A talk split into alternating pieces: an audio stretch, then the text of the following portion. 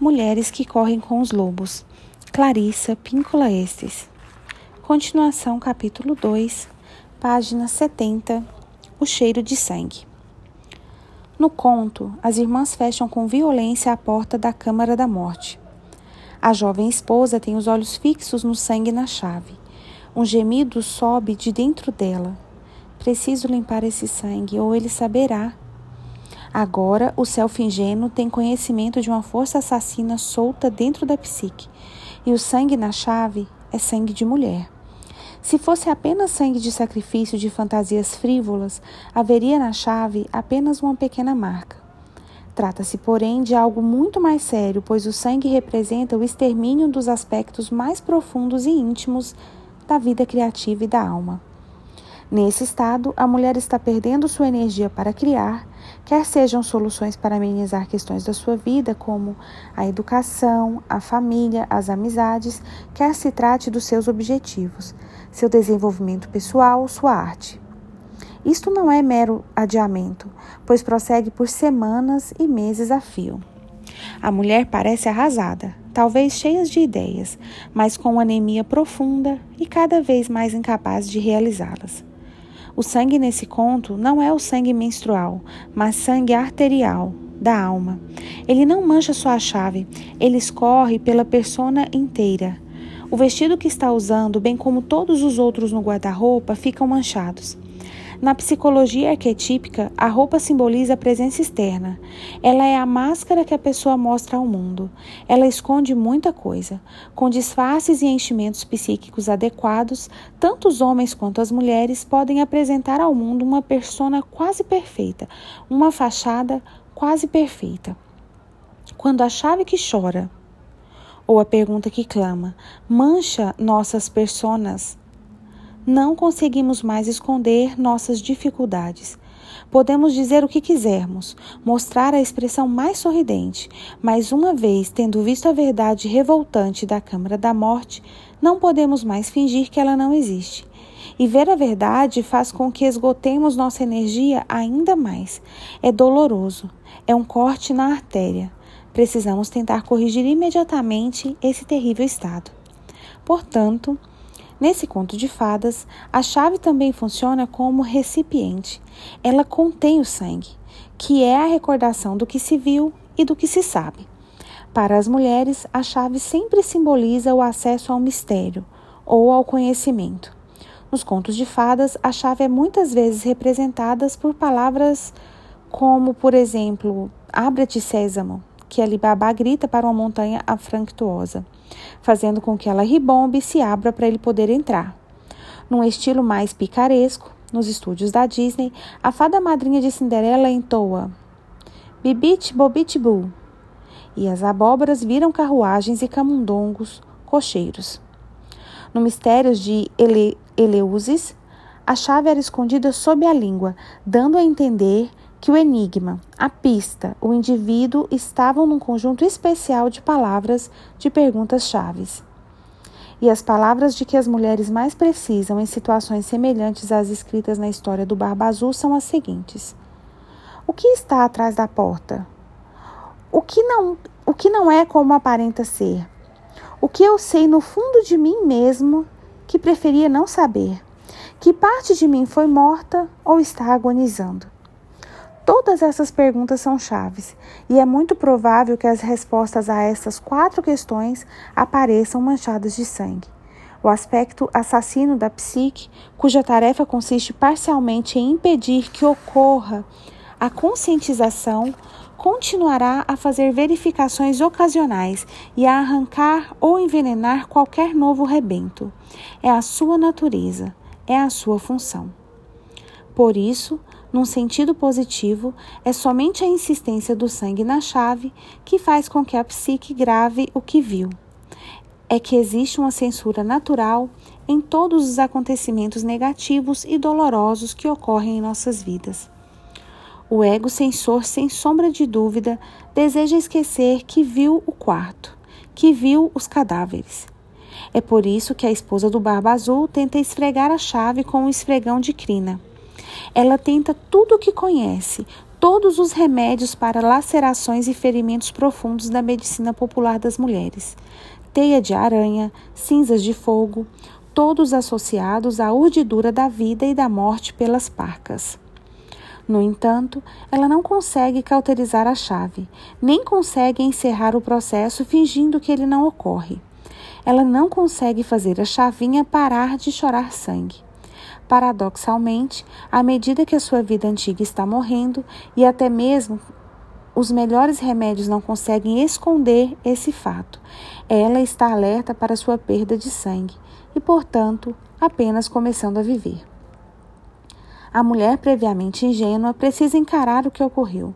O assassinato cometido pelo Barba Azul de todas as suas esposas curiosas é o assassinato da criatividade feminina, aquela que tem o potencial para desenvolver todos os tipos de aspectos novos e interessantes. O predador é especialmente agressivo ao armar emboscadas para a natureza selvagem da mulher. No mínimo, ele procura escarnecer da ligação da mulher com seus insights suas inspirações, sua persistência e tudo mais. E no máximo, ele tenta romper esta ligação. Outra mulher com quem trabalhei, pessoa talentosa e inteligente, contou-me a história da sua avó que morava no meio-oeste. A imagem de felicidade dessa avó consistia em tomar o trem até Chicago usando um belo chapéu e sair caminhando pela Michigan Avenue, olhando todas as vitrinas e sentindo-se elegante. Por um motivo ou outro, outra, ou talvez pelo destino, ela se casou com um homem do campo. Eles foram morar no meio da região tritícula e a mulher começou a definhar na elegante casa de fazenda que era pequena, exatamente do tamanho certo, com todos os filhos certos e o marido certo. Ela já não tinha mais tempo para a vida frívola que havia levado no passado. Filhos demais, serviços domésticos demais. Um dia, anos mais tarde, depois de lavar o piso da cozinha e da sala de estar com as próprias mãos, ela vestiu sua melhor blusa de seda, abotoou uma saia longa e colocou o seu chapelão na cabeça. Empurrou o cano da espingarda do marido contra o céu da boca e puxou o gatilho. Qualquer mulher viva sabe por que ela lavou o chão antes. Uma alma faminta pode ficar tão cheia de dor que a pessoa não consegue suportar mais. Como as mulheres têm uma necessidade profunda da alma se expressar com seus próprios estilos de alma, elas precisam se desenvolver e florescer de um modo que faça sentido para elas, sem serem molestadas pelos outros. Nesse sentido, a chave com o sangue poderia também representar as linhagens femininas que vieram antes de cada mulher. Quem dentre nós não conhece pelo menos uma mulher amada que perdeu seus, seus instintos para fazer boas opções na vida e foi assim forçada a viver uma vida alienada ou pior? Talvez você mesma seja essa mulher. Uma das questões menos discutidas a respeito do processo de individuação é a de que, à medida que se lança luz sobre as trevas da psique com a maior intensidade possível, a sombra, onde a luz não alcança, fica ainda mais escura. Portanto, quando iluminamos alguma parte da psique, disso resulta uma escuridão mais profunda com a qual temos de lutar. Não se pode deixar de lado essa escuridão. A chave ou as perguntas não pode ser ocultada nem esquecida. As perguntas precisam ser feitas, elas precisam obter resposta. O trabalho mais profundo é geralmente o mais sombrio.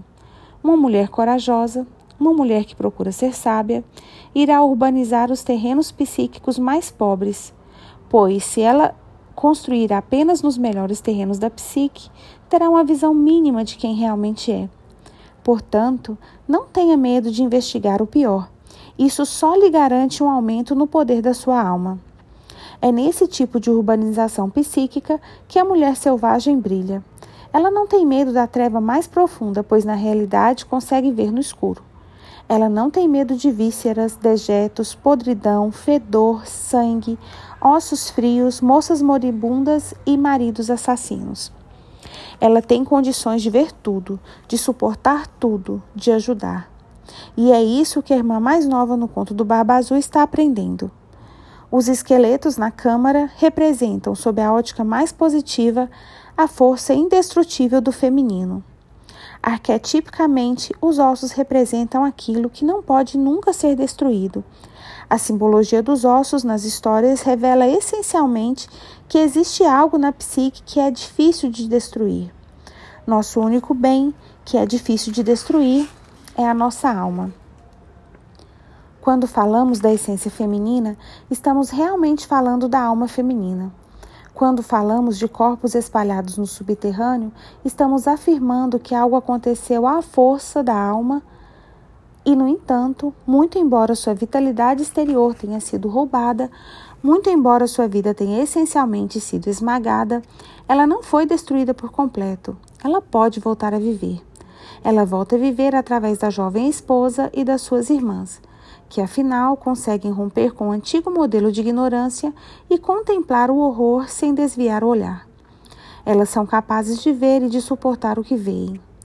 Aqui estamos novamente no lugar de La Loba, na caverna do arquétipo da mulher dos ossos. Aqui temos restos do que um dia foi uma mulher inteira. Contudo, ao contrário dos aspectos cíclicos da vida e da morte do arquétipo da mulher selvagem, que toma a vida que está pronta para morrer, a incuba e a devolve ao mundo.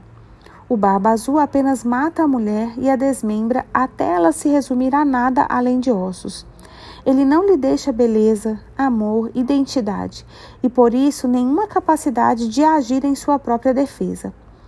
Para consertar esse aspecto, nós, enquanto mulheres, devemos contemplar o assassino que nos mantém sob controle observar os resultados do seu trabalho medonho, registrar tudo conscientemente, mantê-lo na consciência e depois agir.